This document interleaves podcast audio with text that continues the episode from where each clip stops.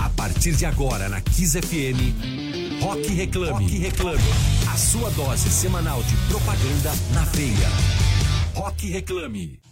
Boa noite, grande Rodrigo Branco, nosso quarentener. Nós estamos aqui no ar começando mais um Rock Reclame nessa temporada especial quarentena, onde cada um está na sua casa. A gente tem aqui sempre a grande colaboração da Lab 3, ajudando a gente a colocar o gigante no ar, certo? A gente, quem quiser ouvir a gente aqui pela Kiss, fica conosco e quem quiser assistir também, a gente está sempre ao vivo ali no facebook.com barra programa reclame, então você pode assistir a gente também, porque temos dois grandes convidados, como a gente já veio numa sequência de músicas, eu já vou tocando a bola aqui de primeira, certo? No melhor estilo Michael Jordan, aliás, estreou o novo documentário de Michael Jordan na Netflix, quem quiser acompanhar aí, The Last Dance, assistam porque é muito legal. Mas eu vou tocar de primeira aqui para Natália Rodrigues, a minha grande companheira de bancada de janela aqui, né? É, apresentando o nosso primeiro convidado da noite, convidada da noite. Tudo bem, Nath, amiga?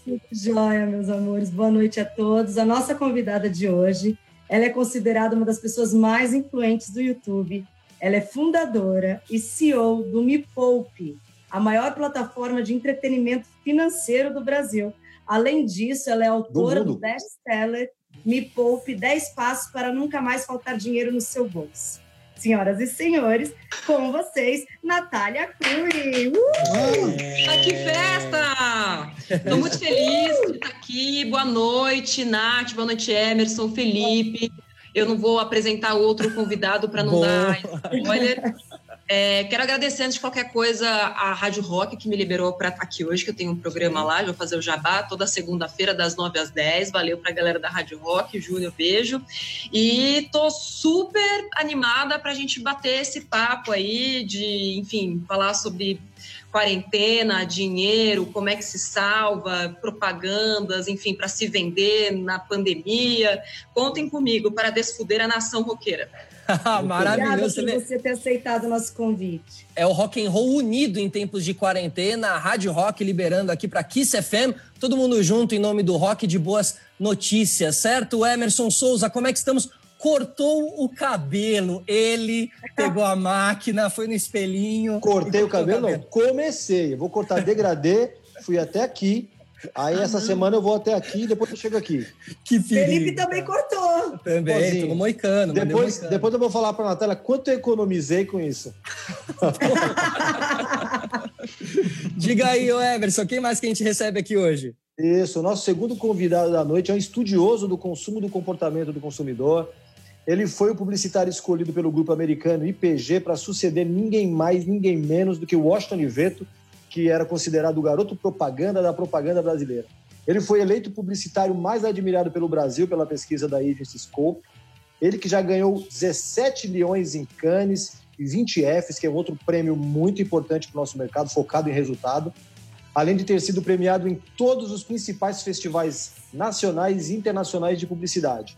O nosso convidado acredita que a comunicação precisa trazer retorno rápido e comprovado para os clientes é, com a gente essa noite o Ariano, chairman oh, e CEO da agência W Macan, Hugo Rodrigues. É isso aí, Hugo. É... Hugo, como você conseguiu ser CEO, chairman, sendo ariano? Como é que você segurou esse gênio infernal? Porra, eu, eu... É, essa, essa é uma resposta que eu, que eu não tenho. Eu acho que foi insistência, persistência, resistência, tudo ligado a, a não ascendente. entendeu? Tudo ligado ao ascendente, né? Mas queria, queria agradecer o convite aí, dar um alô aí para a Nath Rodrigues, é, para o Felipe, para você, Emerson, e para uhum. Natália Arcuri aí, que a gente estava falando um pouquinho antes, especialista em economia e em educação financeira, que a gente precisa tanto nesse país. E também falar um pouco do, das marcas, que eu acho que estão fazendo um trabalho incrível, é, com valores altíssimos doados aí e, e se mexendo. Acho que o mundo privado está se mexendo bastante, na, fazendo aqui é, Agora, um spoiler também: na, na nossa agência, a gente também reduziu o meu salário em 25% e o salário dos vice-presidentes em 15% de imediato, com o objetivo de fazer com que isso não chegue é, na metade da pirâmide, assim, dando, tentando deixar a grande massa sem, sem ser impactada. Pelo menos em, em abril, aí, março e abril a gente vai conseguir. Esperamos que em maio também. Ainda tem a linha dos diretores, mas a gente está lutando bravamente aí, todo mundo nesse, nesse novo momento do mundo. Muito bem. Que ótimo. Natália. Eu, eu acho... é, vai, vai lá, Felipe. Nath Rodrigues, queria que, a, que as Natálias, hoje a gente tem Natálias aqui, né? E a Nath vinha falando aí sobre o quanto que ela quer aprender, né? E quanto que ela tem a necessidade disso tudo. Fala um pouquinho de Nath para Nath. É, eu, eu queria até, até perguntar para a Nath é, o que significa realmente economia, educação financeira. Porque a gente é criado é, de uma forma onde educação financeira é economizar. Né? Ah, eu economizo um pouquinho aqui e aí eu vivo o meu mês tranquilo. E aí você estava me falando que não é só economizar, é como eu ganhar. Uhum. Isso é uma educação financeira. Eu queria que você falasse um pouquinho sobre isso para quem está ouvindo a gente. Como é que Com funciona certeza. uma educação financeira? Bom, é, isso eu vou falar, Nath, meu, meu método, tá? Eu acredito que a educação financeira é aquela que coloca o dinheiro como ferramenta para você chegar onde você quer. E você consegue controlar 100% do uso dessa ferramenta, seja da maneira como você vai usar, seja da maneira como você vai ganhar. Mas isso só é possível no momento em que a pessoa se conhece. Então não adianta eu falar para você economizar dinheiro ou ganhar mais dinheiro se você não souber por que, que você está fazendo isso. É por isso que tanta gente vai lá, junta um pouquinho e na primeira oportunidade enfia o pé na jaca e aí gasta tudo que tem. Fala, nossa, não tenho mais nada de novo. Então, se eu não chegar para Nath Rodrigues e falar, Nath, o que é importante para você na vida? Então, é necessário, antes de qualquer coisa, uma análise do que é realmente importante para você. A gente estava falando sobre a questão de ter casa, né? É, e tem um exercício que é muito bacana, que eu peço para as pessoas colocarem uma hierarquia de valores. Então, coloca lá liberdade, status, é, segurança, confiança. O que, que é importante para você? E com os meus alunos é bem interessante eu perceber isso, porque primeiro eles fazem a lista deles de sonhos, né, de objetivos. E a casa sempre aparece. Mas quando eu peço para eles colocarem essa hierarquia de valores, o quesito segurança, que é o que poderia ser um alicerce para o desejo da casa, nunca aparece em primeiro lugar. E aí eu pergunto, mas por que porra você quer ter a casa então? Ah, mas é porque todo mundo tem, porque disseram para mim que era importante. E é por isso que muitas vezes a gente não se sente engajado naquela questão de juntar, de economizar, de ganhar mais dinheiro, porque não tem um plano claro, não tem exatamente um objetivo claro. Então, para vocês entenderem que educação financeira, do meu ponto de vista, ela é muito mais complexa e abrangente do que simplesmente você pagar os seus boletos. Então, cabe também cada um ter um autoconhecimento para saber e se reeducar financeiramente, seria isso? É, tipo, por que, que eu tô fazendo isso? O que realmente é importante para mim? Porque, assim, as pessoas falam, nossa, eu não posso falar que eu gastei mil reais num sapato perto de você porque você vai ficar brava. Então, é porque você não assistiu meus vídeos, não conhece o que eu falo. Porque se isso for importante para você de verdade, se você tem dinheiro para comprar o tal, sei lá, que você quis lá com mil reais e ainda sobrou dinheiro para você realizar os seus outros objetivos, então não tem nada a ver com isso, porque cada um é cada um. Eu não tenho que interferir nos seus sonhos, nos seus planos. Se aquilo é importante para você, cara, então vai fundo. Só não faça uma grande cagada. Saiba quais são os prós e os contras daquela decisão, porque toda escolha gera uma renúncia. E essa questão também de educação financeira é um grande conflito que precisa ser é, questionado, que é a questão de viver o presente como se não houvesse amanhã, ou abrir mão de um pouquinho só do presente em nome de algo muito melhor no futuro. Então, só vou deixar essa pergunta aqui para vocês. Uhum. E que pergunta, né? E que é. pergunta, Emerson? Isso. Hugo, já falando um pouco de organização financeira e aplicando isso ao trabalho, depois a gente fala o que, que você, Hugo, é, conseguiu, é, é, conquistou na sua vida graças à sua a sua, ao, ao, fato de você ser organizado economicamente falando, financeiramente falando. Você trocou a Publicis, que foi uma agência que você construiu uma carreira brilhante durante mais de uma década, não é isso? E, Foram 18 anos. quase duas é. décadas. 18 anos numa agência onde você construiu uma carreira brilhante, chegando a presidente. E aí, quando a agência estava estabilizada, quando ela estava entre as três mais lucrativas, as mai... entre as três maiores agências do país, você trocou pela W Macan, que é uma agência tradicional, e que precisava de uma remodelagem, assim como aconteceu no, na sua própria gestão na Publicis, foi vantagem para você largar tudo isso que você construiu e reiniciar do zero? Você gosta mais do desafio do que de colher o fruto? Como que funciona isso? eu, eu, acho que tudo tem ônus e, e, e bônus, né? É, primeiro, pegando carona aí, eu sempre gosto de pegar carona no, no, nos assuntos anteriores, eu acho que tem claro. uma palavra que é propósito, que se você não tiver muito claro, você acaba se perdendo, porque você fica sem o foco. Então, como eu disse, a minha família, é, é, né, você, é, é eu gosto dessa frase também de você ter duas famílias. Tem a família que você nasce dela e você não escolhe, e tem a família que você escolhe.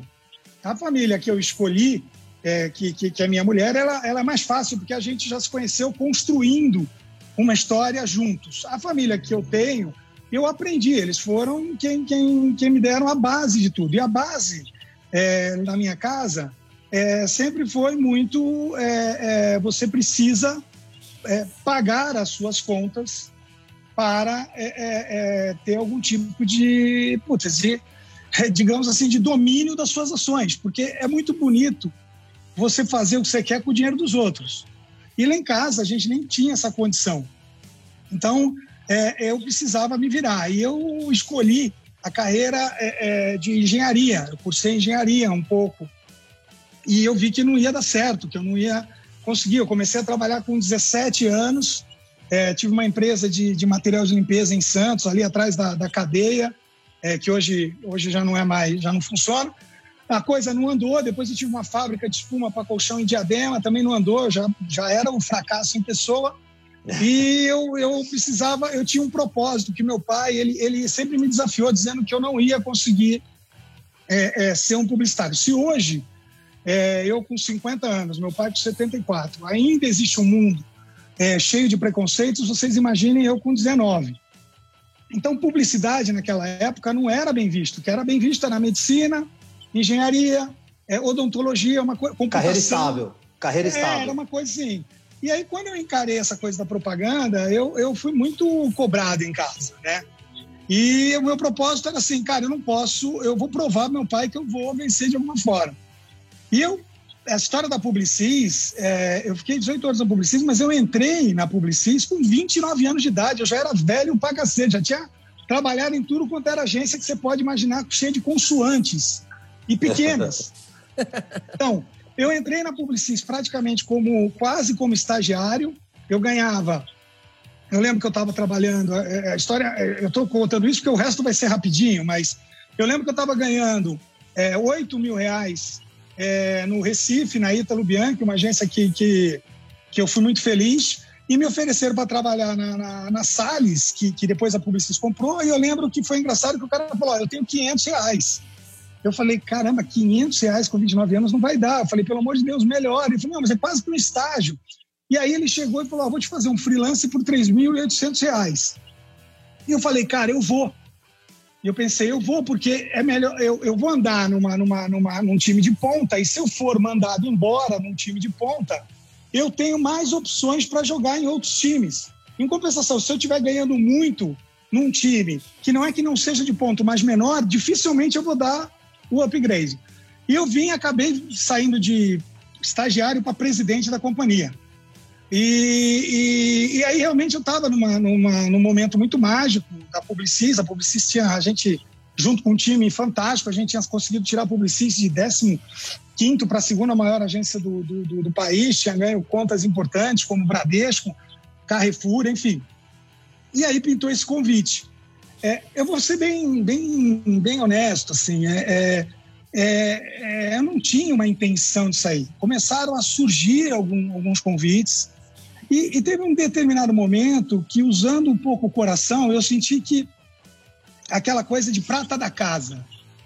Parece que a empresa, às vezes, ela acha é, que você, por ter crescido dentro dela, talvez você nunca vá ter a, a, a, o reconhecimento que uma pessoa contratada de fora às vezes teria. Isso serve na Fórmula 1, serve no esporte, serve na área de economia, serve na área de jornalismo, às vezes tem pessoas fazendo um trabalho brilhante numa empresa e, e aí eu, eu, eu, eu, naquele momento eu falei, poxa, sinceramente, é, eu, eu, eu preferia. É, pô, eu não sou burro, eu já estava com 47 anos, 47 anos, bicho, ralando 12 a 14 horas por dia, você se cansa. Então, é, é, poderia ter ficado ali.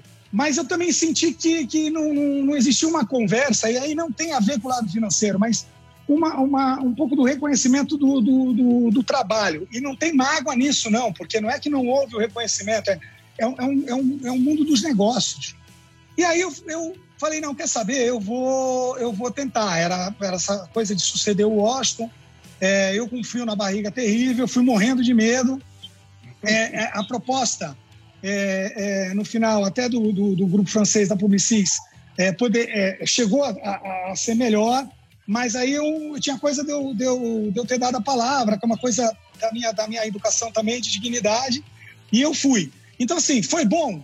Cara, eu tinha sido operado do, do estômago na Publicis, é, por, por, por, por, um, por um estresse, e eu tive que voltar a ser operado na Macan. Então, as pessoas acham que você vai vencer é, é, sem, sem é, crucificar, sem, sem fazer um pouco de mal, às vezes, à sua saúde. Eu, eu vejo atletas aí é, que bateram recordes, todo, todo se sacrificar, todo estourados fisicamente. Né? O, o Guga Kirten, que foi um dos melhores, com problema na coluna. Então, veja, se você quer ser um, um, um executivo de alta performance, vai ter sequelas. Então, teve sequelas. Eu preferia, você falar assim, ó, preferia ter vivido sem essas dores? Muito, preferia muito. Claro, claro. Muito bem. Agora, é, Natália, trazendo é, de volta, assim, né? Você fala da, da educação financeira, assim, né? E a, primeiro, quando a gente fala de educação, é algo que, que geralmente nos é oferecido. Você tem aonde ir buscar. Mas se a gente, eu vou traçar uma linha, uma linha do tempo aqui de uma pessoa, um jovem, uma jovem que estudou no colégio, saiu do colégio, a família dele não ensinou nada para ele sobre educação financeira, saiu do colégio para fazer comunicação e aí se vê com 30 e poucos anos e nunca passou é, por uma educação financeira oferecida assim de maneira mais direta, a não ser que tivesse. Então, um amigo seu esse. Pessoa próxima. É ele, pô, é, é ele. É ele, é ele, é ele, tá sacaneando. Um amigo meu, amigo. Um amigo do amigo é, do amigo. Uhum. E você vem exatamente é, nesse, justamente nesse lugar, no lugar de oferecer essa educação financeira em um, em um canal é, aberto, né? 100% gratuito, ou seja, né, no YouTube. Então, como você vê esse, esse espaço? Como você vê essa responsabilidade da gente ter mais educadores financeiros, assim, né? Sim. É, quando eu comecei tudo isso porque eu queria ter tido, né? E eu só fui atrás de tanta educação financeira, falar de investimentos, porque eu queria ter condições de ser livre. Eu sou aquariana, já que estamos falando de signos. Sim. Então eu também é judia, né? Você também é judia, né? maneira... né? Oi? Você também é judia, né? Olha, isso aqui é, é preconceito, isso é decadente. Não, só ju... judeu, judeu recebe essa educação financeira no berço. Então, pior que não. Na verdade, eu comecei porque eu percebi que meus pais não tinham feito essa lição de casa. Então, eu vi muito cedo, com oito anos de idade, que se eu não fizesse, primeiro, no futuro, talvez eles não teriam. Então, meio que eu entendi que, caramba, eu preciso cuidar dos meus pais. Mesmo muito cedo, adolescente, eu já tinha essa visão do tipo, meu, ferrou, alguém vai ter que fazer alguma coisa, essa pessoa sou eu. E eu vi que para mim mesma, se eu quisesse ser livre, eu entendi que o dinheiro era um meio para a minha liberdade. Então eu associei, hum, então, se eu, quer dizer que se eu tiver dinheiro, eu vou ser livre, vou poder comprar a minha alforria da minha casa, vou poder me libertar. Então, é atrás disso que eu vou, sempre focando no que era mais importante, que era a minha liberdade. Só que no caminho para isso, eu foi muito difícil, porque sou de humanas. Eu nunca fiz uma planilha em toda a minha vida. Nunca. Odeio planilhas. É, e mesmo assim, nunca me faltou dinheiro, muito pelo contrário. Eu sempre tive muito mais dinheiro do que qualquer pessoa perto de mim e na mesma faixa. Quando eu era estagiária, eu tinha mais dinheiro do que qualquer estagiária. Quando era repórter, eu tinha muito mais dinheiro do que qualquer repórter, e assim por diante. E aí eu comecei a achar tudo aquilo muito esquisito quando eu cheguei na minha vida profissional, porque eu olhava para o lado e via pessoas muito endividadas, com muitos problemas.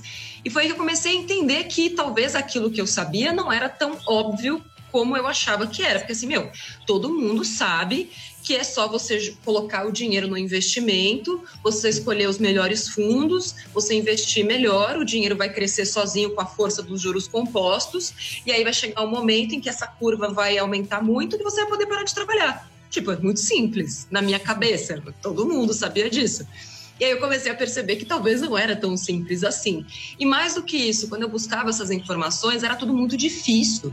Eu me lembro, assim, quando eu comecei a aprender sobre investimentos, que eu me deparei com a palavra indexador eu nunca esqueço isso, porque eu passei dois dias só para tentar entender o que, que significava indexador no contexto do investimento. Falei, mano, por que, que já não fala? Não, é, é tipo, é como se o investimento estivesse grudado nessa taxa aqui. Se ele cresce, o, o, a rentabilidade vai crescer junto. Tesouro direto. Primeira explicação que eu vi: ah, são títulos da dívida pública indexados à taxa básica de juros e tal. Aí eu entendi que tesouro direto é você emprestar dinheiro para o governo e o governo te devolver com juros no futuro. E aí eu comecei a falei, mano, por que, que ninguém explica desse jeito? Será que sou eu que tô louca ou será que é o universo que realmente não sabe explicar as coisas? Eu falei, ah, quer saber? Então eu vou começar a falar do meu jeito mesmo, porque eu quero que as pessoas saibam o que eu sei. E como além de aquariana, sou capricorniana e controladora, eu queria que todo mundo fosse apaixonado por finanças como eu sou porque acho que nada mais justo do que você ser apaixonado por isso. E aí eu comecei a criar esses conteúdos divertidos, a botar personagens, a contar piada, porque eu sou assim mesmo. As pessoas acham que é um personagem, mas não, eu sou realmente maluca. E aí foi, aí, aí foi isso aí.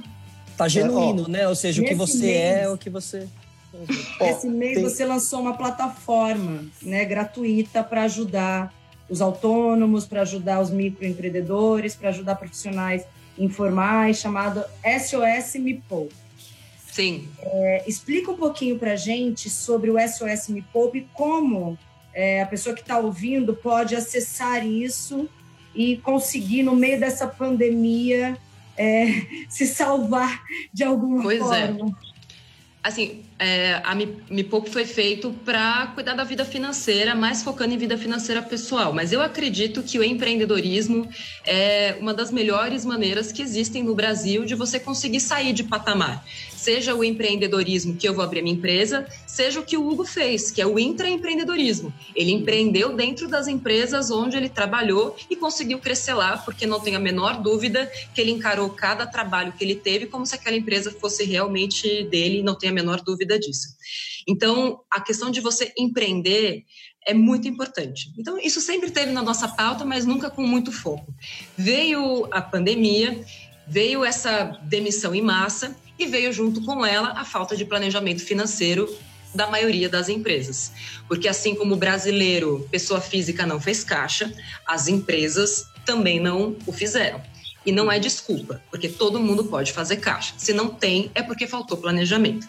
Só que aí eu não posso só agora ficar batendo na cara da empresa e falar: você não fez sua lição de casa, vai empobrecer. Não posso, né? Porque a nossa missão como Me Poupe é salvar as pessoas, é libertar as pessoas. Então, o que, que a gente pode fazer? Eu percebi que faltava também a questão da digitalização, porque também não adianta falar para a pessoa: então, pega aquele seu produto e vende online. É muito fácil falar, mas como é que eu, que nunca vendi nada online, como é que eu, que sou psicólogo, nunca nem liguei uma câmera, como é que eu vou fazer isso? Falei, cara, a gente não vai ter como, a gente vai ter que antecipar alguns planos da empresa, né, da Me Poupe, e a gente vai ter que criar uma plataforma digital com inteligência artificial e tudo mais, a gente vai ter que antecipar isso e vai ter que ser agora. Então, basicamente, em três semanas, a gente está botando no ar uma plataforma que vai conectar quem tem algo para oferecer, seja autônomo, pequeno empreendedor, empresário, qualquer pessoa, com quem precisa daqueles produtos e serviços, e no meio do caminho a gente vai ensinar as pessoas e facilitar o acesso delas para essas soluções tecnológicas. Então, ah, você não tem é, uma plataforma de vendas, você não tem maquininha, beleza, a gente vai te conectar com essas empresas que têm essas soluções, Nossa. sempre oferecendo o que é melhor para o consumidor, sem ter que ficar explicando muita coisa. Olha, a gente já rastreou aqui e viu que isso aqui é o melhor para você. Só vai, filho. Vai, vai, vai ser feliz. e aí, para quem quiser se inscrever, só dá um Google lá no, no, no Google, no Google, coloca SOS Me Poupe e é só fazer seu cadastro e é de graça. E de qualquer lugar do Brasil. E do mundo também, porque tem muito mepolpeiro fora do Brasil.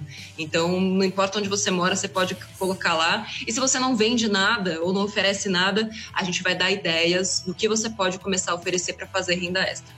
Tá. O, eu quero aproveitar aqui no Facebook, tem bastante gente fazendo pergunta, conversando, tá todo mundo fazendo mais ou menos a mesma pergunta, mas eu quero registrar aqui o Everton Silva, o Daniel Escavon, o Errei, Carlos Henrique Nascimento, tem a Iria Duarte, tem um monte, Jairo Anderson, bastante gente conversando aqui, mas tem um, a Joana Campanelli, bastante gente tecendo bastante elogio aí, fora a Natália, fora a Natália, que já é o concurso, né? Ao, ao Hugo também, falando que é um excelente gestor e tal. E aí tem o Igor Puga aqui, o Igor Puga, Igor Puga que é diretor de marketing do Santander, ele fala aqui que o, que o ele fala: o Hugo é uma mistura de Steve Jobs com o velho Rio da novela Pantanal. O velho do Rio. Mas, ó, não, eu só vou aproveitar o, o, o, o, Igor, diretor de marketing do Santander, e aí eu faço uma pergunta para os dois. Primeiro para o Hugo e depois para a Natália. O que, o que, que dá para contar com o banco nesse momento? O que, que é Arapuca, o que não é? Até onde o banco me ajuda e onde ele me prende? Especialmente num momento como esse, onde a gente não sabe o que vai acontecer, a gente não sabe quanto tempo vai ficar, a gente não necessariamente sabe o tamanho do rombo. O que, que dá para contar e o que, que não dá, Hugo, a princípio? Eu, eu, eu, eu, eu penso, Emerson, que tem uma coisa assim: você vai precisar se movimentar e, e parar de acreditar é, que vai haver um anjo salvador, seja na política, seja no Brasil, seja no mundo. A gente vai precisar trabalhar mais de forma colaborativa, e, e, depende da gente tomar uma atitude. A Natália, por exemplo, acabou de explicar aí um monte de coisa bacana, inclusive sobre esse novo, é, é, acho que esse, é, esse novo negócio que ela está lançando aí para ajudar as pessoas nessa crise da pandemia a juntar quem, quem tem algo para oferecer com o outro que tem para oferecer. Eu, se eu tivesse é, desempregado nesse momento, eu, tar, eu teria notado o que ela falou e entraria atrás desse site para ver o que, que eu posso tirar dele. Assim como essa dica, tem outras dicas é, por aí para que você se movimente. É, é, eu, eu ainda vejo o Brasil muito dependente daquela coisa de ajudar. Ah, eu sou amigo do Emerson, eu sou amigo da Nath Rodrigues. Ah, o Felipe trabalha na rádio, ele vai me arrumar um jeito. Pô, eu amo a minha mãe, mas eu não vou arrumar emprego nenhum para ela. Porque é, não dá para misturar amor, emoção com qualidade técnica. E, e isso está cada vez é, mais é, puxado, entendeu? Mais esticado. Eu acho que os bancos estão dando exemplo. O Santander, o Itaú, o Bradesco, o Banco do Brasil, que são os quatro maiores aí, estão é, dando exemplo de uma reinvenção. É, o, o, o, Santander aí do, do Igor, é concorrente nosso, a gente trabalha até para o Banco do Brasil, está fazendo uma, uma revolução no jeito de, de oferecer crédito, de baixar juros. E, poxa, não dá para a gente olhar para o banco como se olhava para o banco há 10 anos e dizer, porra, é um, é um bando de gente que ganha dinheiro e não me dá nada. Tem muita gente que também não paga o banco. E ninguém fala isso. Quer dizer, o que, o que precisa é um pouco mais daquele, daquele termo que a gente é, falou aqui no comecinho, do, do meio, do, do, do, do, em cima do muro, do bom senso. Eu acho que tem aí um esforço do Itaú de doar um bilhão de reais, eu acho é, é, que todo mundo viu, foi impactado. Gente, poxa, é uma instituição privada, ele não teria obrigação nenhuma, entendeu? E eu não trabalho para o Itaú, mas assim, mesmo o, o, o que tem sido postergado é, com, com pessoas inadimplentes por 30, por 60, por 90 dias. Agora, é preciso que a gente converse. Eu acho que, que pessoas, de novo, voltando aí é, para a Natália Arcuri, que explicam dessa forma é, é, limpa as coisas é muito importante para o país. A coisa do tesouro direto. Eu empresto para o governo e ele me paga com juros. Eu acabei de descobrir aos 50 anos, entendeu? Por quê? Tesouro direto é uma outra palavra, é um bicho. E não dá para tratar é. desse jeito num país que sofre de analfabetismo funcional.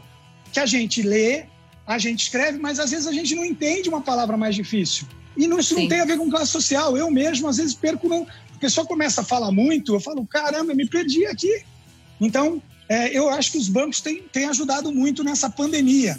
Acho que tem várias empresas que a gente tinha que tirar um pouco o ranço e olhar com, com um pouco mais de parcimônia, um pouco mais de companheirismo, colaborativismo, se é que existe essa palavra, nesse momento. Agora, ninguém é santo. Né? É, é, a gente tem que tomar cuidado, a gente sempre tem que ter o pé atrás, faz parte da vida. É isso. Agora você, Boa. Nath Me Poupe, fala Eu? a verdade. Fala a verdade. Tirem os gerentes da sala, porque agora. O que, que esses caras.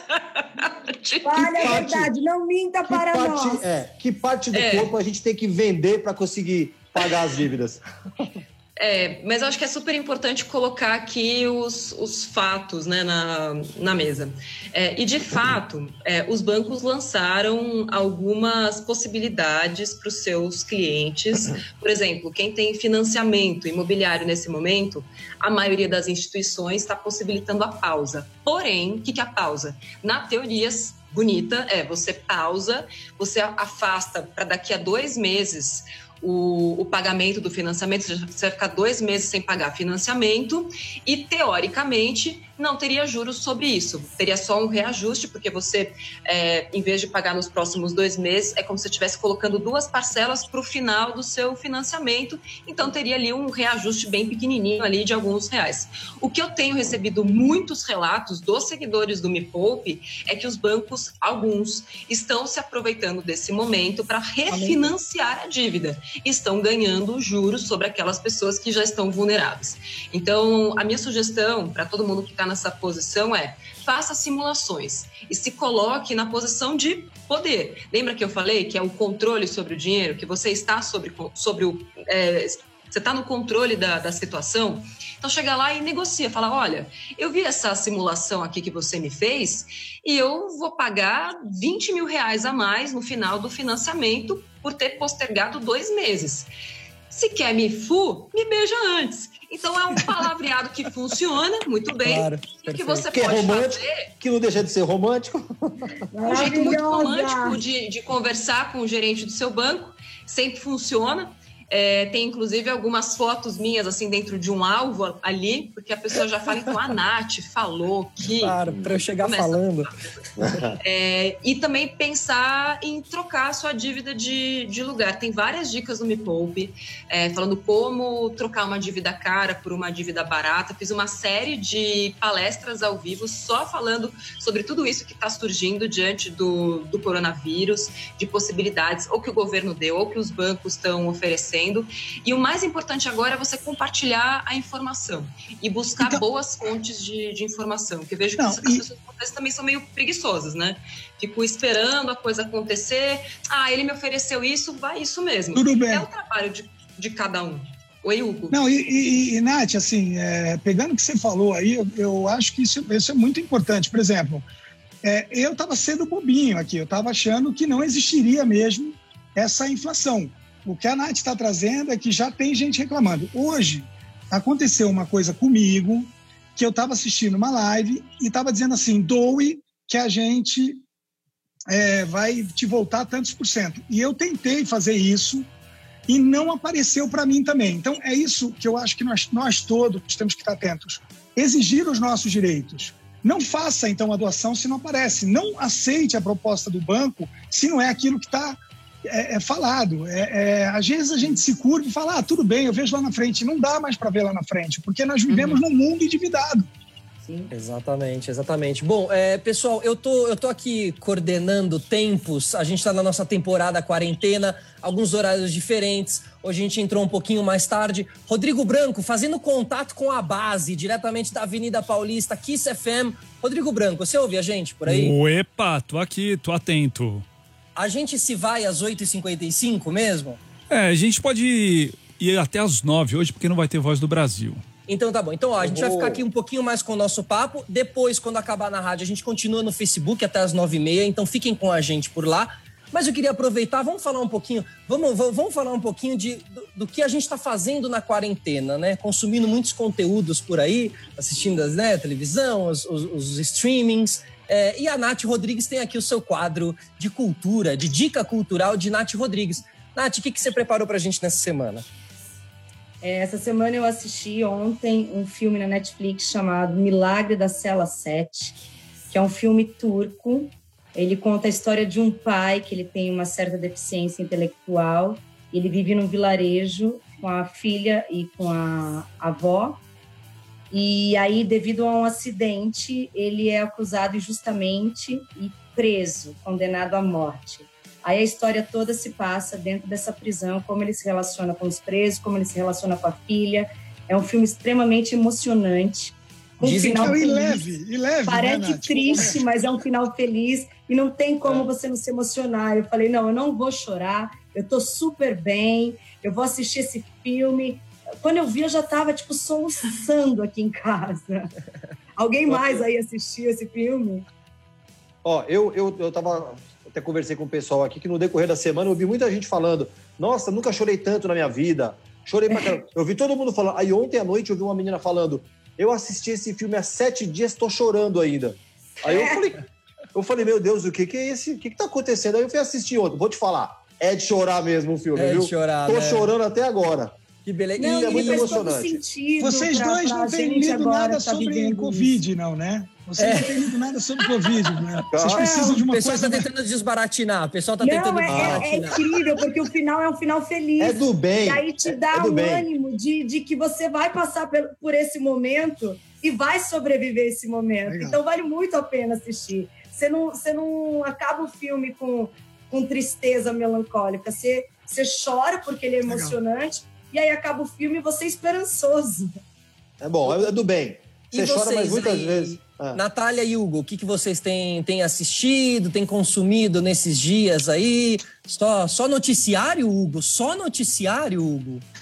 Não, eu, eu tenho é uma, uma, uma, vida mais pragmática, porque a gente tem ainda muito, muitas reuniões acontecendo.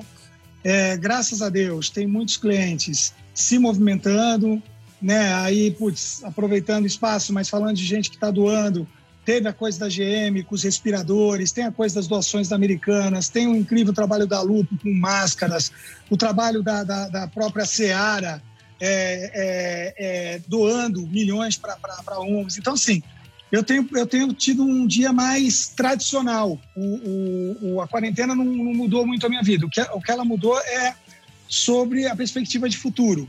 Né? Então, em março, quando a gente entrou, nós, nós entramos no, no, na quarentena dia 13 de março, nós fomos a primeira agência a sair, porque a gente estava no prédio da XP, que foi um dos primeiros primeiro, casos, se não me engano, o primeiro caso Foi o primeiro caso, primeiro caso, São Paulo. É. Então nós saímos no dia 13.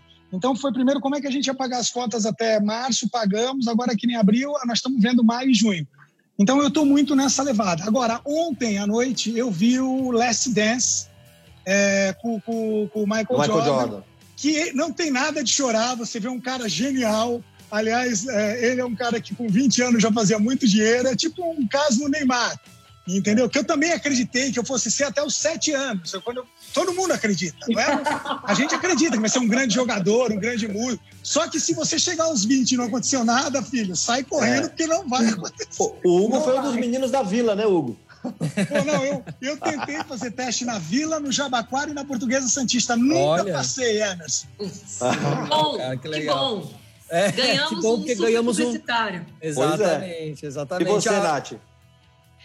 Olha, também a mesma coisa aqui, na verdade, estou trabalhando mais agora do que antes, porque aí eu quero inventar as coisas, eu quero salvar o mundo, aquela coisa toda, aí boto a equipe inteira para trabalhar igual maluca também junto. Mas a gente, mas uma coisa que eu estou conseguindo fazer é parar de trabalhar às oito da noite. Nunca tinha Boa. feito isso. Agora eu tô colocando Boa. um horário para parar de trabalhar. Boa. Vocês, é claro, acabaram com isso. Mas... É, exatamente. Esticamos é. o turno de hoje. Mas aqui não é trabalho, é tipo um bar, é uma conversa. Boa, claro. E aí, assisti Tiger King no Netflix. Nossa, Assistam. É incrível Boa. Tiger King. Assistimos, assistimos, assistimos. É bem interessante. Maravilhoso. É. É, tô vendo agora The Crown também. Tô adorando. Muito bacana, uma série super bem feita e tem muito da história, assim, tem uma, uma análise ali histórica muito bacana. E tô lendo, tô lendo esse livro aqui agora, O Jogo Infinito, do Simon Sinek, ou Sinek, que é muito legal. O mesmo autor do Comece pelo Porquê, e ele fala sobre essa coisa do jogo infinito versus jogo finito que as empresas precisam jogar. E acho, acho super legal porque faz parte do contexto que ele diz o seguinte, que as empresas que jogam o jogo infinito, elas não criam coisas para disputar o espaço com outras marcas. Elas criam soluções para serem eternas, para jogar nesse jogo infinito, que se reinventa o tempo inteiro. Que era um pouco da filosofia do, do Steve Jobs e a filosofia que eu tento fazer na minha, na minha empresa também. A passo que as empresas, principalmente nesse momento, que ficarem muito focadas nesse jogo finito, que só disputa o dinheiro do consumidor, muito provavelmente vão perder o jogo mais cedo ou mais tarde. Oh. Eu queria só aproveitar aqui rapidinho citar que o Hugo falou aí que o foco dele era jogar futebol e não aconteceu. Eu quero registrar aqui no Facebook a presença do Leonel Messi Souza. Leonel oh. Messi, legal. Tem outro craque aqui também, Vinícius Neves, que é responsável pelo EPA, que é o Encontro de Propaganda, Publicidade e Propaganda Acadêmica lá de Joinville. Muito legal o evento que a gente já foi várias vezes. Legal ter vocês aqui. Boa. A gente, a gente daqui a pouco continua no Facebook, dando as dicas culturais. Oh, mas, oh, Hugo, parte do nosso trabalho aqui, por incrível que pareça, é assistir essas séries, é estar tá por dentro desse universo todo e trazer um entretenimento também. A gente tenta aqui, né, trazer no nosso programa um entretenimento também para a rapaziada nesse momento tão difícil. Então, a gente tem tentado aqui também falar, né, de todos os assuntos é, é, do momento, assim, mas sempre também tentar levar o pessoal, quem sabe, aí para um lado mais lúdico, se é que a gente pode. Não, o Milagre assim. da Cela 7 eu vou começar a assistir assim que acabar a gente e a Sandy Júnior. então, a gente foi ousado hoje. Você não vai se arrepender, programa. tenho certeza disso. Nem você, Meu nem amigo, sua é... vocês vão amar. Nós vamos juntando ao final Sandy e depois Milagre da Cela 7. Felipe. Maravilhoso. Vai chorar em, todas as, em todos os casos também. Sim, turo, turo. Turuturo, todo, toda é. aquela memória emocional que Sandy Júnior nos trazem. É, Emerson, encerramento aqui, quem que a gente tem para agradecer hoje? É isso, vamos agradecer, antes de ir para o Facebook, né, a gente encerrar aqui no rádio, quero agradecer a Lab 3, que possibilita toda semana que a gente consiga colocar esse programa no ar, dessa maneira que vocês estão conseguindo acompanhar. Quero agradecer toda a equipe do Reclame, ao nosso diretor-geral Roger Garcia, a Edna Matsuda, a Allen Lins, que cuida da agenda, fundamental, a Laura Tissot, que cuida do roteiro, o David, o Rafael, o Paulinho, todo mundo que cuida aí da parte de edição de vídeos e tal. Então, obrigado. E vocês que estão em casa, continuam com a gente no Facebook, que tem história ainda. É isso aí. Então, todo mundo que ficou com a gente aqui até agora, é hoje recebemos Hugo Rodrigues, chairman e CEO da W Macan, e Natália Arcuri, jornalista, youtuber do incrível canal Me Poupe. Então, fica todo mundo ligado, entrem lá, confiram. É, obrigado. Depois vocês fazem a despedida oficial no Facebook, que vou entregar aqui para a rádio e a gente continua nosso papo. Obrigado, gente. Valeu. Valeu. Valeu. Tchau, tchau. Fechou. Oh, Natália, Natália Arcuri, o Tiger King é a máfia dos tigres em português? Sim, sim. É Meu, não tem uma pessoa normal ali, é sensacional. Não, é muito bizarro. Não, e assim, só, só vai piorando, você fala, não, não pode ser, isso não pode ser verdade, isso não existe o, o, episódio 1 um é surreal. Cabeça, né? Não, o episódio 1 um é surreal. A dos tigres aqui é, é. não tem, eu me achei a pessoa mais careta do universo. Ó, só não podemos, só não podemos dar. Mulher, assim nós piramos. Só não podemos é dar spoiler. É tem bastante gente no Facebook acompanhando. O pessoal quer saber como é que é. Tem que assistir lá, viu? Tá no tem que assistir. Tem que assistir, gente. Vale a pena, vale a pena. Só digo uma coisa: Carol Baskin. É. Maravilhoso. É bom, é bom. Nossa. Ó, a, Ana, Ana, Castelo Branco, que participou bastante aqui, tá mandando um abraço todo mundo se despedindo, que ela vai dormir porque ela tem crianças. Tá Ana, bom, tá certo. Três. Bom descanso, bom descanso. Tem uma pergunta aqui da Silmara, Silmara Alice, que acompanha a gente aqui desde sempre, lá da Bahia. Ela pergunta, Natália, ela é, é mais vantajoso você comprar um apartamento ou viver de aluguel? Depende. Tudo em relação a dinheiro, a resposta é depende. E as pessoas odeiam isso, porque o que elas mais querem é que eu diga para elas, vale super a pena, porque depende do quê? Do quanto você consegue poupar se você fosse alugar, quanto sobraria e o que você vai fazer com aquele dinheiro que, que sobraria. Porque se você é uma pessoa que conhece de investimentos e tem a capacidade de multiplicar esse dinheiro que você poupa todo mês, porque quando a gente faz um financiamento na tabela SAC, por exemplo, que é o mais comum hoje no Brasil, as primeiras parcelas são mais caras, né? E elas vão diminuindo ao longo do tempo. Então, o que eu uhum. explico, aliás, tem um simulador no site Me Poupe, para ela fazer essa conta em relação às expectativas dela. Criei esse simulador justamente para você jogar os dados lá e o simulador te fala o que, que é mais vantajoso. E quanto maior os, é, os juros que você consegue nos seus investimentos, já quanto maior a rentabilidade, menos vale a pena você financiar. Porque aí, basicamente, o que as pessoas não entendem é o seguinte: Quando você aluga um imóvel, você está alugando o imóvel. Mas quando você financia um imóvel, você está alugando o dinheiro que pagou o imóvel. No fim das contas, nenhum deles é seu. A diferença é que você tem a sensação. 9 horas e 4 minutos. Hoje não tem voz do Brasil porque é feriado nacional. Olha aí, né? que beleza! Dentes. A gente ouve. O que, que, é isso? The Idol. É. Então, continuamos, continuamos. Não, mas a questão é o seguinte: se você parar de pagar, o banco pega, porque não é seu até você terminar de quitar daqui a 30 anos. Então, assim, é, vale a pena você pensar de outra forma. Entra lá na ferramenta, no, no simulador, para você ver com seus próprios olhos o que eu estou falando. O, o Felipe, vamos chamar o vídeo da Natália no digital? Vamos, vamos, vamos. Vamos lá. É, Rodrigo, aqui no digital, vamos colocar o vídeo da. O vídeo é uma conversa da Natália Arcuri com a Bruna Calmon, uma brincadeira que chama Vivo ou Morto, onde ela fala um pouquinho, faz, tenta faz, fazer um, um, processo de adivinhação barra, é, barra análise do que vai existir daqui a algum tempo ou não. Vamos assistir na volta e a gente conversa um pouco. É, vamos dar uma olhada.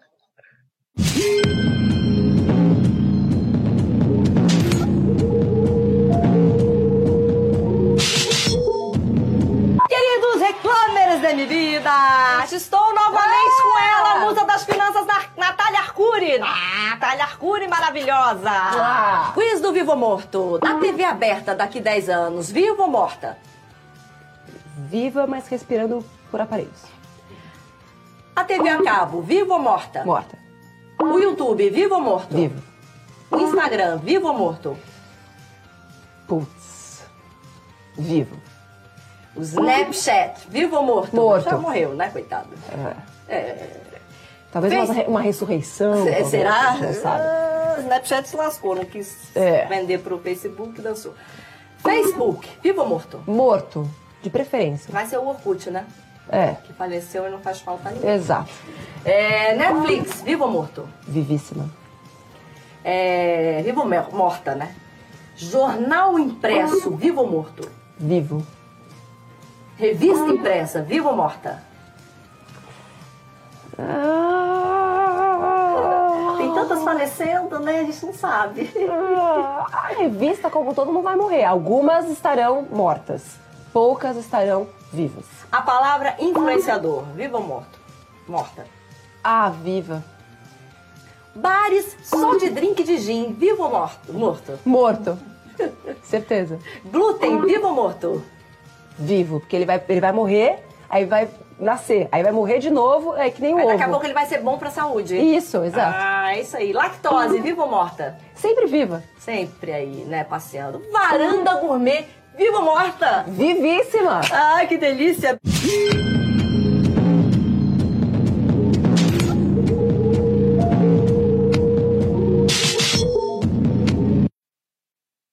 Isso, muito bem. Bom, já que vocês viram aí em casa é, essa brincadeira, que na verdade é uma brincadeira, é uma previsão séria da Natália sobre o que ela acha que vai acontecer ou não é, no futuro com essas, com, essas, é, com essas redes sociais, com a banda gourmet e tal. Mas vamos trazer, como esse, essa matéria foi gravada no final do ano, a gente já tem uma mudança um pouquinho grande agora com essa história da pandemia. Durante a pandemia, a gente vê uma, um número enorme de lives acontecendo, o consumo de a busca de, por informações no YouTube cresceu 70%. A gente vê o consumo também na, nessas plataformas de streaming rolando bastante, o home office. Aí eu pergunto para vocês dois, começando com o Hugo, depois vamos para a Natália. O que que continua? O que que você acha que fica de legado dessa mudança de comportamento que a gente está notando tão grande agora na, na pandemia? Essa é a hora que eu gostaria de falar mais do que nunca, ladies first, né? Mas vamos lá dar a cara para bater. Ah. É, é, é, muito difícil a gente prever tudo que vai acontecer, porque além das mudanças radicais das plataformas e dos apps, por exemplo, o próprio Zoom, que surgiu aí e se multiplicou em valor na bolsa e ao mesmo tempo caiu porque não tinha segurança, depois rapidamente se ajeitou. É. É, se você acompanhar isso, você fica um pouco maluco. Você vê que a TV aberta é, voltou a ter uma grande audiência, então, é, é, é, eu sempre tenho medo de falar sobre um futuro longo, mas eu acho é, que, por exemplo, a, a, a comodidade que você está tendo com alguns serviços de conveniência que você não usava, não é que vai mudar radicalmente de início, mas deve diminuir a sua ida a alguns lugares. Um exemplo, restaurante. Assim que, que, que a gente sair da quarentena, eu não sei se todo mundo está afim de ir num, numa hamburgueria, ficar colado do lado do outro até a gente ter segurança. Então, acho que o delivery aí vai continuar crescendo. Mas eu tenho muito cuidado é, com esses achismos, porque eu posso estar completamente errado. Eu estou pegando só uma base do que, do que a gente vai estar. A gente vai estar com mais medo é, da contaminação. Então, é, é, e, aí, e aí fazendo uma pergunta, né? O carro, o fato de você dirigir sozinho um carro, que até então era um crime. Hoje, você no transporte público, qual que é seu nível de segurança? Então, será que você não vai querer comprar uma moto? Então, é, é, são dúvidas que a gente tem que fazer, mas tem uma infinidade que eu tenho certeza que a Natália Arcuri tem uma lista muito melhor, entendeu? É. Com certeza, com certeza. Ela tem dicas na, maravilhosas. Na... agora vai. O seu canal Me. Poupe tem quase, seu canal tem quase 5 milhões de inscritos. É muita gente. Você já utiliza o YouTube para se comunicar desde muito tempo, né? Agora, Sim. por exemplo, no momento da quarentena, aumentou em 70% a busca por informações no YouTube. É, é uma plataforma que você já navega tão grande. O que, que você acha que está mudando e fica, por exemplo? Por exemplo. Vamos lá. É, a coisa da, das reuniões à distância, com certeza vão ficar. Traz eficiência, diminui gasto. Home office vai continuar também, até porque as empresas perceberam que aquele espação todo não faz sentido, espaço é gasto, e se é gasto, a gente está percebendo que alguns gastos poderiam ter sido cortados e que fazem muita diferença agora, ou seja, poderiam ter sido re, re, de, devolvidos para o caixa da empresa para garantir mais empregos e mais estabilidade. É, o planejamento financeiro fica, fica para sempre. Agora vai virar tipo, é, ou faz ou faz, é fazer ou morrer. É, eu acredito que produtos não essenciais vão perder espaço na vida das pessoas, porque eu vejo muitas pessoas entendendo, nossa, para que, que eu tenho tudo isso? Tipo, eu estou em casa o dia inteiro e não uso quase nada do que eu tenho. As coisas passam a fazer menos sentido e coisas mais essenciais passam a fazer mais sentido, principalmente essa questão da conexão humana. Cinema, eu acho que é algo que vai ter que rever o seu momento daqui para frente. Shows vai ter que rever como que, como que se opera o mundo de eventos depois da, da pandemia? Será que a onda agora vai ser só palestra online mesmo? Afinal de contas, é muito mais barato, porque vamos combinar que não faz sentido eu ir até um lugar, ficar sentada numa cadeira, sendo que eu não tenho nenhum contato com o palestrante. Enfim, é, eu, eu vejo que o carro também vai perder um pouco do seu espaço, porque quanto mais eu faço coisas de casa, menos eu ter um carro faz sentido. Então, e se eu não tenho trânsito, meio que todo o ambiente da cidade pode passar a ter uma, um novo jeito de. Maior de... fluidez. Como? Maior, Maior fluidez. fluidez. Sim, enfim, poluição, eu acho que as coisas vão mudar para muito melhor. Mas vamos lembrar que a gente está falando da nossa bolha.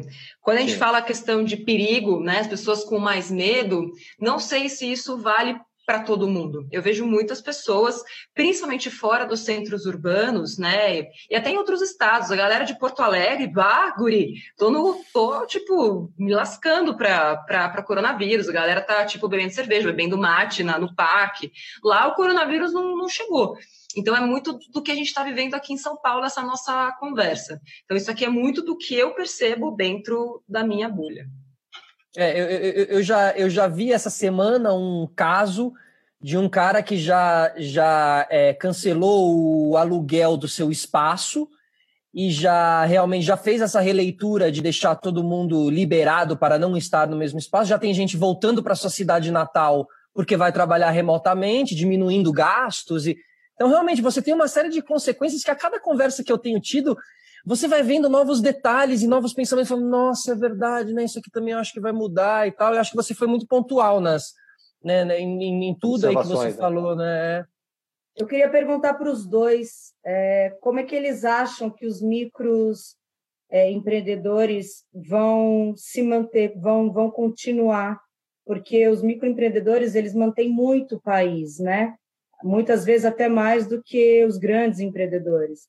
Como Sim. é que vocês veem, é, nesse momento atual, esses micros empreendedores é, mantendo o, o país, às vezes, mais do que os grandes empreendedores? Vou ajudar, Hugo, então vou começar essa, tá? Boa, boa, boa! é, Para você ter uma noção, Nath, no ano passado, 75% das vagas de empregos foram criadas pelas pequenas empresas. E a gente está falando aí de empresas que faturam entre 85 mil e 10 milhões de reais. Então é um, é um leque bem, bem grande né, de, de empresas. É, só que quando a gente coloca pequenas empresas, MEIs e autônomos, a gente está falando de quase 40 milhões de pessoas, é muita gente. É, falando até sobre isso hoje no meu, no meu Instagram, que agora finalmente saiu uma linha de crédito de 7 bilhões de reais para pegar uma galera que ganha entre 85 e 4 milhões por ano, porque até então não tinha quase nada para eles. Enfim. Mas essas são as pessoas que mais vão ter que se reinventar, são as que mais vão sofrer de verdade e que nesse momento não podem ter apego ao mundo que elas conheciam até hoje. São aquelas que vão ter que entender que ou elas se digitalizam e se adaptam ao novo mundo, porque o mundo não vai se adaptar a elas. É como se fosse um trem que está partindo ou elas correm para pegar esse trem, ou elas vão ficar para trás, e não que tenha nenhum problema disso, mas de repente profissionais capacitados vão se ver fazendo trabalhos manuais, trabalhos ferramentais, é, ou voltando, como já acontece com muita gente, virando motorista, fazendo entregas, e não que isso seja um trabalho ilegítimo, mas que são pessoas que têm um potencial para fazer muito mais, e que elas, se elas se perceberem que eu respondi uma pergunta esses dias. O cara falou, Nath, eu sou professor de educação física. O que, que eu faço? Falei, então, você não é professor de educação física, você é um especialista em bem-estar e você entende de muita coisa sobre bem-estar do corpo, a partir de exercícios. Quando você pensa no seu ofício pelo espaço físico que você ocupa, você limita também as suas possibilidades. Então, você tem que começar a pensar no seu ofício de formas muito diferentes. A Nath estava me perguntando, tá, mas eu sou atriz atriz, o que, que eu faço? Então, é, é, pensar no ser atriz, no ser artista, muito além das caixas que você ocupa, da caixa da rádio, da caixa da TV. O que, que uma artista, o que, que uma atriz pode levar para as pessoas nesse momento? Pensa no número de pessoas que vão ter que se adaptar a se comunicar com a câmera.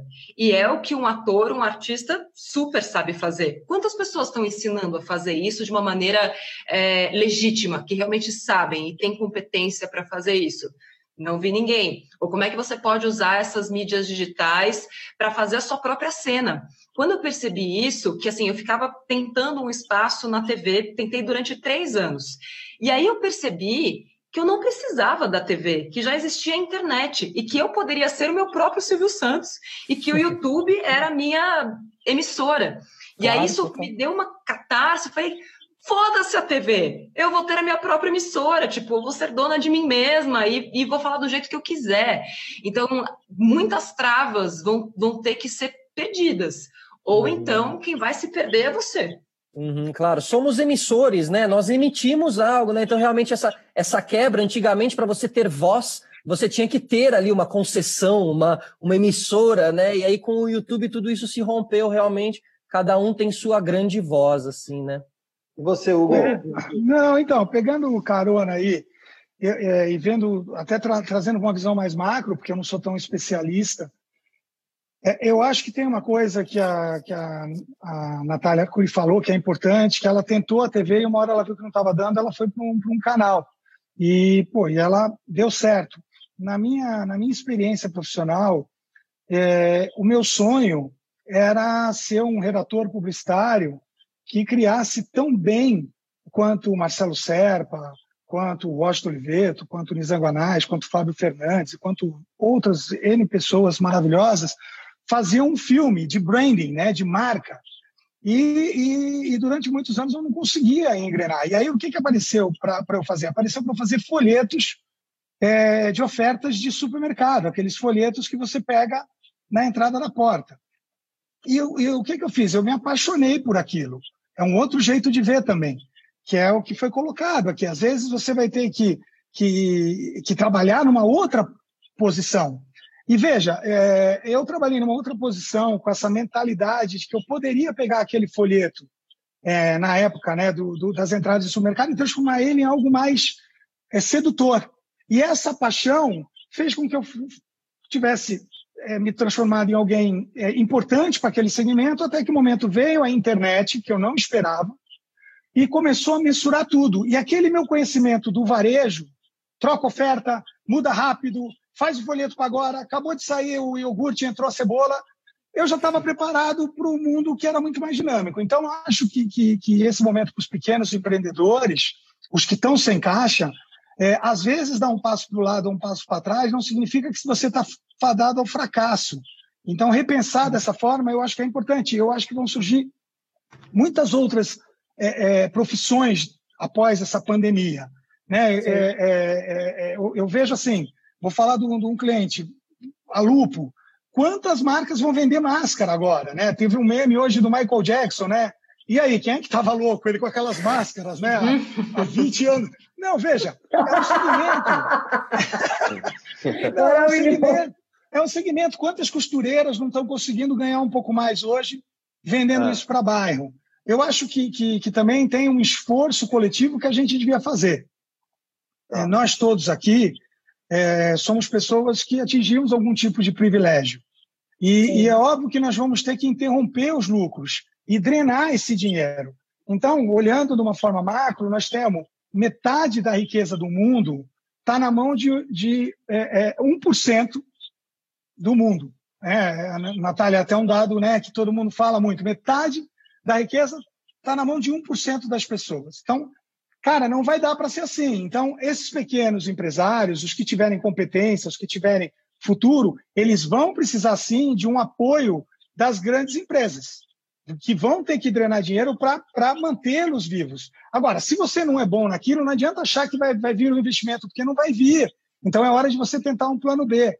Eu, eu, eu, eu vejo muito, muito assim, com bons olhos, uma horizontalização é, é, do, do, da riqueza. Porque se quem tiver num estágio maior, e, gente, estágio maior aqui, Natália, Natália Arcuri, se eu estiver falando bobagem, me, me, me, me corrija, por favor, mas 1% da população brasileira mais rica tem uma média de renda de 35 mil reais, de renda familiar. E a gente chega para um, uma pessoa, a pessoa fala assim, eu estou ganhando mal, ganho 8 mil. Ela não sabe o que é ser pobre. Entendeu? Ela não sabe, ela não sabe, ela acha que ser pobre é não, ir num, num shopping que, que, que é pouco visitado. Ser pobre é não ter o que comer. Né? É, é, é lutar para pagar o, o almoço, para pagar o jantar. E nós vamos ter que nos solidarizar. Solidarizar. Ipa! Solidarizar. Solidarizar, solidarizar obrigado. Com todo mundo. Então, é, quem tem mais vai ter que colaborar um pouquinho. Eu espero que isso aconteça. Agora, não fique esperando que você vai ser o privilegiado de receber esse dinheiro, porque daí não vai dar nada certo. Então, vá atrás do que a Natália falou, que é o que eu concordo. Acho uma nova posição, né? A gente criou o SOS, Hugo, muito por isso, porque a gente percebeu que as pessoas iam ter que se reinventar ou se inventar, né, muito mais rápido e que não iam ter tanto tempo para aprender. Então, a ideia do SOS é justamente fazer essa conexão, essa aceleração no tempo ser mais rápida, para a pessoa não ter que entender todas as etapas. Então, já vou lá e já conecto ela, falo, a solução está aqui, filho, vai lá e faz a sua parte. Porque o que eu percebo muito, o Hugo já deve ter visto muito disso, mas circulando por esse mundo de startups, é, de venture capital, ou seja, de investidores, assim, é muito dinheiro, gente. Dinheiro não falta no mundo. O que faltam são bons empreendedores e boas ideias. Porque o cara tá lá com o dinheiro dele. É, e muitas vezes é uma pessoa, o cara ou a mulher, né, que assim, ralou claro. tanto para conseguir aquele dinheiro que ele não vai dar na mão, ela não vai dar na mão de qualquer pessoa que está lá só porque, ah, mas o meu produto é super legal. Tá, não, não adianta ser super legal. Se é super legal, enfim, vai vender para sua avó, enfim, quem sabe ela vai gostar. Qual é o seu plano de negócio? Como é que você vai criar uma cadeia sustentável? E tem muitas pessoas que não querem fazer essa lição de casa. Esses dias eu fiz uma pesquisa no meu Instagram perguntando quantas pessoas separam a conta física da conta jurídica. E a esmagadora maioria não faz isso. Empreendedores. Aí eu pergunto, tá, mas você foi procurar o Sebrae? que é gratuito, inclusive? Não, eu nunca fui. Falei, então não vai reclamar, filha, porque a, a solução está bem na sua cara. Ninguém vai fazer milagre. E também não adianta. A gente tem essa visão, eu tinha, tá? Sou jornalista, então eu tinha essa visão muito bonita. Poxa, se 1% da população é, tem metade do dinheiro né, de, de todo mundo, é só pegar deles e dar para a galera. E vão torrar esse dinheiro assim, e, e, assim, eu falo isso com a maior dor no meu coração, porque o que eu mais tenho visto é pessoas que seguem o Me Poupe falando, Nath, pelo amor de Deus, como é que eu explico para minha família que os 600 reais que eles estão pegando do auxílio do governo não é para eles comprarem coisas, não é para torrar em três dias, que é para eles garantirem a subsistência. E aí a gente volta, tá, mas é culpa deles? Não, eles simplesmente não tiveram educação. Eles nem sabem o que é futuro. Não conseguem ter um planejamento de curto, médio e longo prazo, porque não tiveram educação básica para isso. Então, assim, meu maior palanque, digamos assim, é a educação básica. Se a gente, voltando lá para o comecinho da nossa conversa, se a gente continuar falando de Covid, pandemia, da forma como a gente está falando, vai ser mais uma crise que vai passar, porque as crises passam, só que ela vai deixar um rastro de destruição e a gente não vai ter aprendido nada com aquilo. E a uhum. educação, infelizmente, ela é órfã. Porque se eu faço uma mudança estrutural na educação hoje, eu só vou colher esses frutos daqui a 20 anos. E, infelizmente, não tem políticos no Brasil que não querem ser pais daquilo. E aí a gente fica num país que fica à mercê da do próximo ciclo de riqueza e do próximo ciclo de pobreza. Então, se a gente não parar para pensar de fato na educação e o que, que pode ser feito para melhorar essa estrutura, a gente vai estar daqui a 10 anos discutindo algo parecido com o que a gente está discutindo aqui agora. E colocar, colocar um agravante aí, Emerson, só nesse, nesse dado aí, de novo, aí, se eu estiver errado, por favor, mas assim, antes, em 2008, quando o mundo entrou em colapso, o Brasil vivia um momento positivo, um momento bom financeiro. Em 2014, quando o Brasil entrou num colapso, o mundo vivia um momento bom. Então, pela primeira vez, infelizmente, nós vamos viver um momento ruim do mundo e do Brasil. é, isso é muito né? perigoso. E antes da pandemia, a gente vinha é, com, com 21 trimestres que a gente não conseguia recuperar o PIB anterior ao melhor momento do Brasil. Tanto que na economia mundial, a gente era conhecido como um país W, que caía e levantava, e hoje a gente é conhecido como um país L. A gente caiu e não voltou ao patamar. Então, se nós não, não pensarmos em, em fazer máscara para fora, se nós não pensarmos em fazermos luvas, se nós... E eu estou falando isso básico porque todo mundo quer, quer, quer sair para montar o, o, o, a paleta mexicana. Mas ninguém quer fazer costurar uma, uma, uma luva, sendo que vai estar todo mundo precisando de luva para tocar em tudo, gente. Tem demanda, e não tem né? luva né? para vender. Não tem luva. Se você for em 10 mil farmácias, não tem. Então, não tem máscara, se, você for, se, você, se você conseguir revender álcool, é, pô, você, você vai ter um, um, um comércio. Então, você não precisa ter tudo. Você pode ter um básico para começar.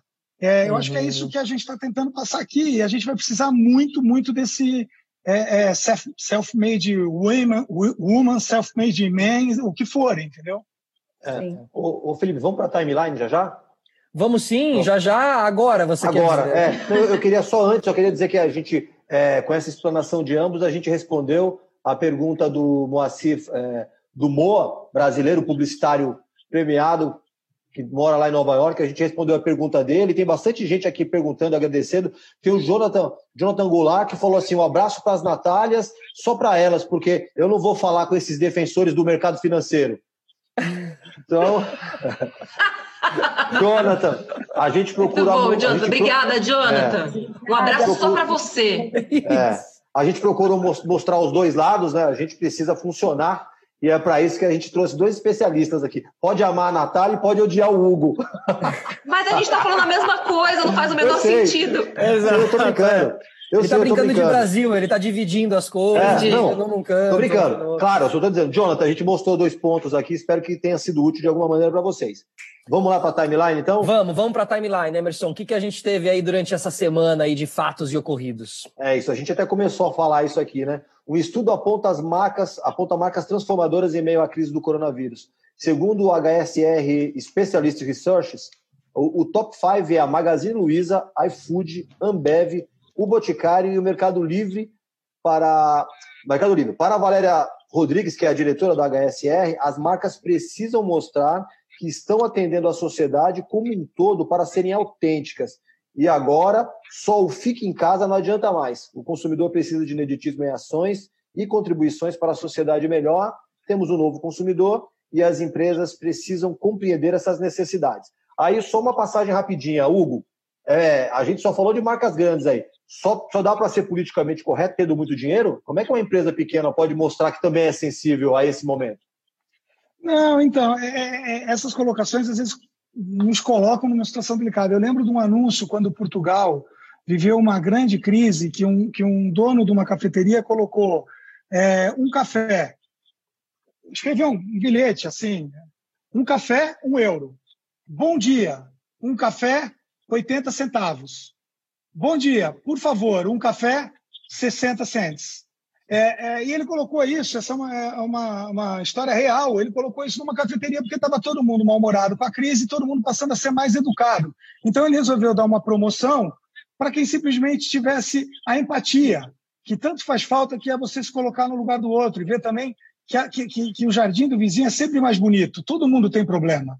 É, é, a, gente, a gente acha, e, e a Natália Arcuri explica isso muito bem nos textos dela no Instagram, que a gente tem que ler de ponta a ponta para aprender, porque também tem gente que quer bater o olho na foto e aprender, não, né? Não é, é assim. E não é assim, está lá toda a explicação. E, e, e, eu acho que, que, que esse é o lado que a gente vê, da empatia, da solidariedade. Então, eu acho que as pequenas marcas podem fazer muito. Eu acho que tem muitas pequenas marcas, é, os pequenos comércios fazendo. E também, gente, sendo ajudados por grandes empresas. É, é, é de novo, não estou dizendo que tem santo, mas tem um, tem um esforço coletivo. Eu acho que é, é, é, é o que a gente está vivendo não tem manual, nunca ninguém viveu, o mundo não esperava por isso, e nós estamos tentando sair juntos dessa. Cabe a, a, todo mundo. Tem uma frase do Jim Collins, que é um, um, cara que é um, que é um guru, que ele diz assim, né? Teste rápido, erre rápido e aprenda rápido. Eu acho que nós todos juntos precisamos testarmos rápido as coisas, errarmos rápidos e consertarmos rápidos, mas no plural. E, e, é só isso. Deixa uma pessoa tomar a liderança, dá a chance dela fazer. Pô, não foi o dela? Vai, começou aqui, começou com a ideia do Felipe. Vai, Felipe, todo mundo abraça. Não deu certo, vai para a ideia da Natália Arcuri, depois vai para a ideia do Emerson. Mas um pouco mais de é, humanidade. Eu acho que, é, que essa coisa do o grande é bom, o grande é ruim, o pequeno é ruim. Gente, desculpa, tem político bom, político aí, né? ruim, tem publicitário bom, publicitário ruim, tem jornalista bom, jornalista ruim para todo mundo vai ter, vai ter gente boa e ruim. Beleza. Emerson, Bom, dando sequência aí. Vamos lá. É, e a ONG Global, é, Global Citizen informou que o festival One World Together at Home, que aconteceu sábado e ficou conhecido como a Live das Lives aqui no Brasil, organizado por Lady Gaga, arrecadou 127,9 milhões de dólares. Dinheiro Uau. que será destinado, muita grana, né? Dinheiro que será destinado a ajudar profissionais de saúde que lutam contra a pandemia do Covid-19. O festival contou com a participação de músicos consagrados como Paul McCartney, Elton John, Stevie Wonder, Rolling Stones e vários outros, como Celine Dion, Lady Gaga, Lang Lang, John Legend e Andrea Bocelli, que, que encerraram o evento em uma apresentação conjunta da música The Prayer. Bonito isso também. Isso foi uma coisa que movimentou todo mundo. Eu acho que, que mostrou é, é, um novo formato de entretenimento, que é possível, como a gente estava falando, né? Reunir todo esse time, é, mobilizar, fazer com que as pessoas acompanhem com um gasto muito diferente do que seria se fosse isso físico, né? Sim, total. Agora, esse, esse valor é insano, né, gente? 128 bi de, de dólar. É, é... É, fica, fica uma pergunta aí também para a gente responder aí a todos vocês, mas será que a gente conseguiria, com uma live brasileira, é, que tem aí uma frequência enorme, né? O Bocelli tinha é, é, um, um, é, 1 milhão e 800 milhões de pessoas, a gente tem a raça negra aí com 2 milhões de. Mas será que a gente conseguiria colocar aí na nossa moeda 127 bi de reais? Eu acho que também. É. Bi. Foi bi, né? Não, não mi de milhão, não milhões, é? Milhões, milhões, milhões. Ah, milhões, desculpa, milhões. Mas que é muito dinheiro também. São... Sim, ainda é mais na, na, moeda, né? Na conversão, né? É. Bom, para fechar aqui a timeline, ó, depois de anos sendo o canal protagonista de notícias no Brasil, a Globo News ganhou uma emissora rival, a CNN, que vem conseguindo bons furos de reportagem. E semana passada surgiu uma polêmica dividindo opiniões em relação à postura da Globo News, que teria ignorado dois furos jornalísticos da CNN. Um deles foi para a gravação da trama de Osmar Terra e Lorenzoni para derrubar o Henrique Mandetta e o ataque de Bolsonaro a Rodrigo Maia. Aí uma pergunta rápida. Não sei se vocês estão acompanhando essa história da CNN que chegou em, em meio a esse movimento, tem conseguido abrir é, é esses furos. Vocês têm acompanhado? O que vocês acham dessa, dessa postura da Globo, por exemplo, nesse momento? Globo, Globo News? Para mim, toda concorrência é saudável, porque ela gera o contraponto, né? Não, não estava sabendo que teve essa, essa coisa de não vamos dar, enfim. E também tem que apurar, será que foi isso mesmo que rolou? Porque às vezes as pessoas colocam, acham que tudo é um grande plano de manipulação. E às vezes pode ter sido só incompetência mesmo, gente. As pessoas não param para pensar que, tipo, ninguém sabe como é a cozinha do jornalismo. Eu já estive lá e posso dizer. Tipo, não é legal, não tem glamour, as pessoas passam fome, tomam café o dia inteiro e provavelmente estão com medo de pegar coronavírus. Gente, pode ser só incompetência. Uhum. Você tem a, Concordo. Você que é, é, isso que eu ia perguntar, Hugo. Você que é um consumidor desse tipo da, da, dos noticiários e tal, você tem acompanhado? O que, que você achou? Não, primeiro, acho que é, é, é, a gente às vezes tem mania de falar. Eu acho que a Natália resumiu bem. É, é quanto mais Sim. competidores, melhor, sempre. É muito bom que a gente tenha não um, dois, mas 20 canais com qualidade. Então, a concorrência é bem-vinda. É, e, o, e, o outro ponto é: cabe a nós termos cinco fontes confiáveis. É, eu, eu, acho que a gente vive numa era de confirmar os fatos. Então, pegue cinco fontes diferentes, pega a CNN, pega a Globo, pega o, o, o time do, do, do, do Bolsonaro, News, pega, pega cinco, cinco fontes diferentes e tenta ver o que, que, o que, que você extrai dali. E aí, mas, desculpa, mas só uma observação, né, Hugo? Mas pega o texto inteiro, não só a manchete. Sim, não só o pedaço, Sim. né? É. Sim. Bom, aí a gente está chegando no final, né, né Felipe?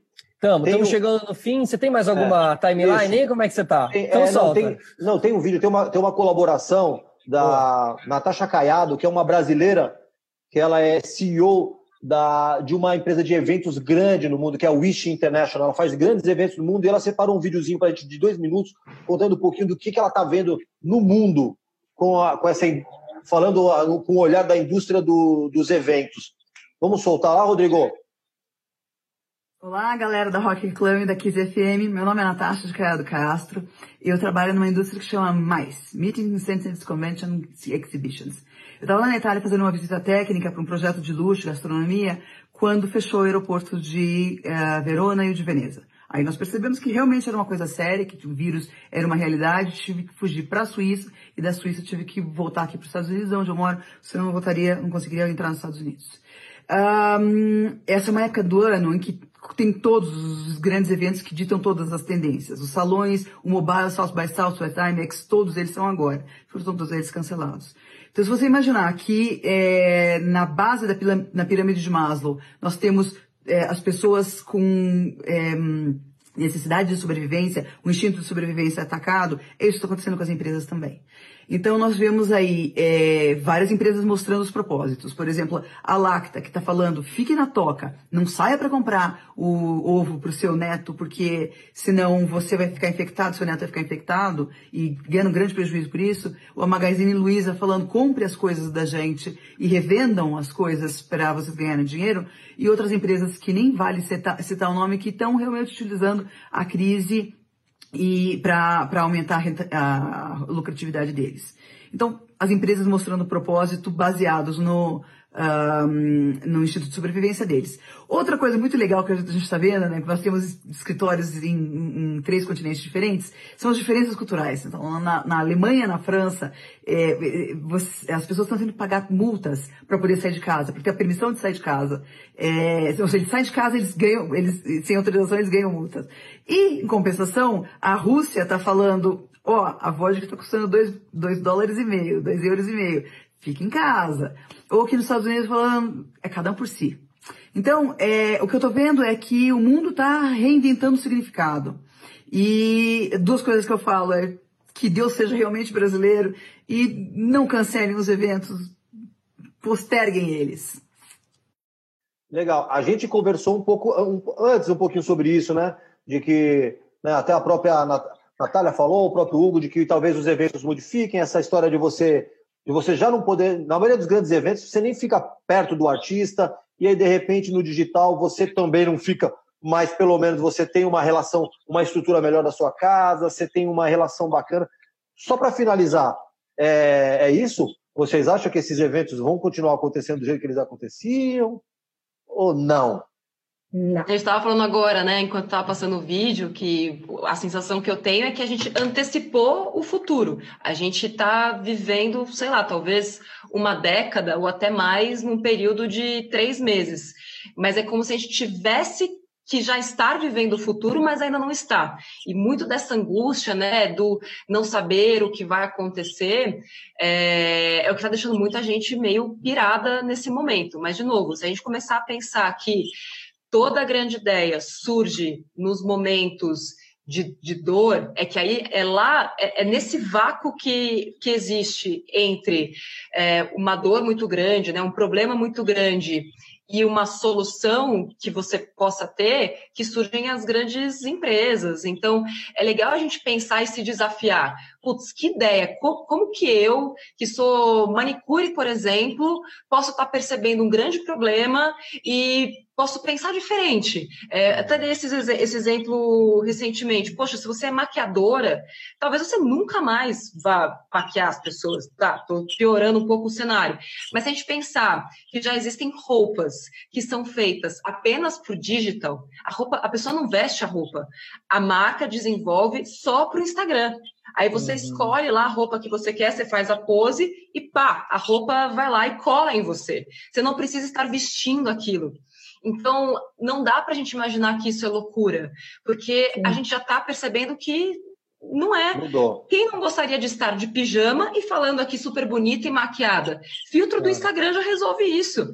Então, é aí que estão as, as oportunidades e as, e as possibilidades. Eu vejo tudo como um grande espaço vazio de, de oportunidades. É assim que eu, eu prefiro ver tudo. E quem souber sacar e não ficar, ah, meu Deus, o que, que vai ser de mim e tudo mais, vai sair muito melhor do que entrou nessa crise. E a quarentena, quando você fala da gente antecipar né, o futuro, a quarentena realmente como esse clique. Porque que a gente precisa dessas transformações, a gente até sabia como humanidade, sociedade, que a gente precisava de muitas transformações e que algumas leituras eram encarando, né? e que algumas leituras eram um pouco setentistas, oitentistas, né, antigas realmente. Então, é, é, é, enxergar a quarentena como esse grande clique. Pessoal, a gente está indo aqui para o nosso momento final. Queria me despedir, queria agradecer muito ao Hugo. Hugo, obrigado pela presença, valeu, obrigado valeu. pela de ideia. Acho que a gente teve um papo bem humano hoje, né, cara? De conseguir ter uma leitura bem humana disso tudo, né? Não, não, eu que agradeço. Para mim foi, foi uma honra de verdade estar com vocês todos. É, como eu falei nos bastidores, sou fã do trabalho da, da Natália. Eu acho que, que ela democratiza o conhecimento de uma área tão carente no Brasil, que é a educação financeira. E aprendi muito aí com todos vocês. Aprendi com a Nath Rodrigues aí a, a Milagre da Cela Milagre. 7. Assistem. Felipão, de Escola da Emerson, que é um grande parceiro do, do mercado aí, para variar, ensinando muito. Obrigado e obrigado pela paciência de quem nos ouviu aí. É Demais. Obrigado, Hugo. Obrigado quem assistiu a gente também. Natália, muito obrigado. Continua aí salvando a gente no Me Poupe, que estaremos de olho daqui, tá bom?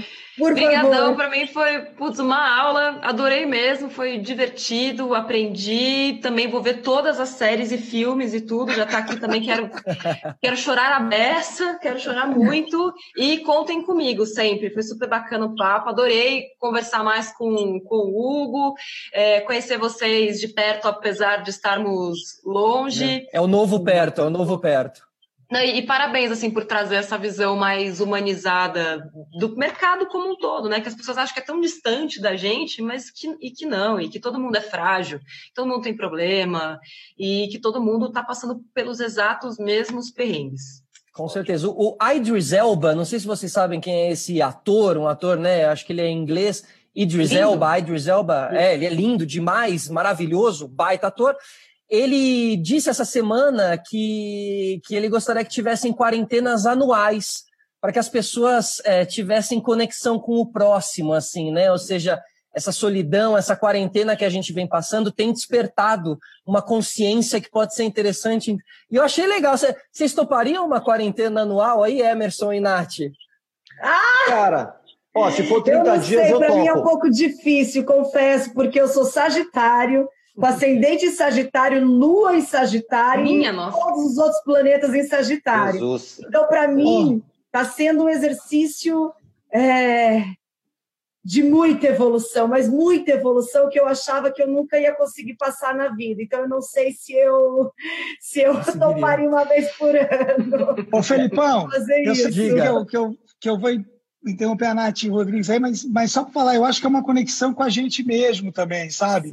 Um detox. É, a, a gente, a gente precisa se encontrar, porque se a gente não se ama, a gente não consegue amar o próximo. E com os nossos defeitos, entendeu? Com a cara lavada, com o corpinho meia-boca, entendeu? E, e se aceitar e se gostar. Eu acho que também essa conexão com a gente mesmo é muito importante, porque se a gente não se gosta, a gente devolve no outro a raiva. Então, Total, cara, total. E se a gente não se gosta, a gente não consegue fazer o folheto do mercado de maneira feliz, querendo fazer ali o melhor folheto do mundo, né? É. E é isso mesmo, é a conexão interna. Emerson, se despede É isso. daí e a gente encerra aqui. É, não, eu queria agradecer a todo mundo, inclusive o Fernando Figueiredo, FEOF, que fala direto de Miami, um dos grandes nomes do nosso mercado publicitário. Ele já tinha perguntado se as lives mudaram o mercado publicitário, e eu já respondo aqui que elas mudaram, inclusive a gente só está conseguindo se comunicar, inclusive com ele lá em Miami, nesse momento, é, por causa da live. Então eu acho que já mudou. Eu quero agradecer todo mundo que participou aqui com a gente, até o Jonathan Goulart, que falou que a gente, nós somos os defensores dos bancos e do mercado financeiro. Jonathan, nós estamos no mesmo barco. A Adriana Lúcia, que apareceu para mandar um beijo para a gente, a Edna Matsuda, Ronaldo Marques, Ana Carolina e todo mundo, foi muita gente conversando com a gente aqui no Facebook. Quero agradecer a presença de todo mundo, dizer que amanhã esse conteúdo já vai estar em po- em podcast lá no Spotify e vocês podem assistir aqui no Facebook também. Semana que vem tem mais um abraço para todo mundo. Valeu, vamos pra live de Sandy Júnior agora. Tchau. Valeu! beijo. Turo! E BBB, né? Tudo, tudo. E BBB, né? Tudo, tudo. E BBB, fora Manu, fora Manu. abraço. Você ouviu Rock Reclame. Rock Reclame. A sua dose semanal de propaganda na veia.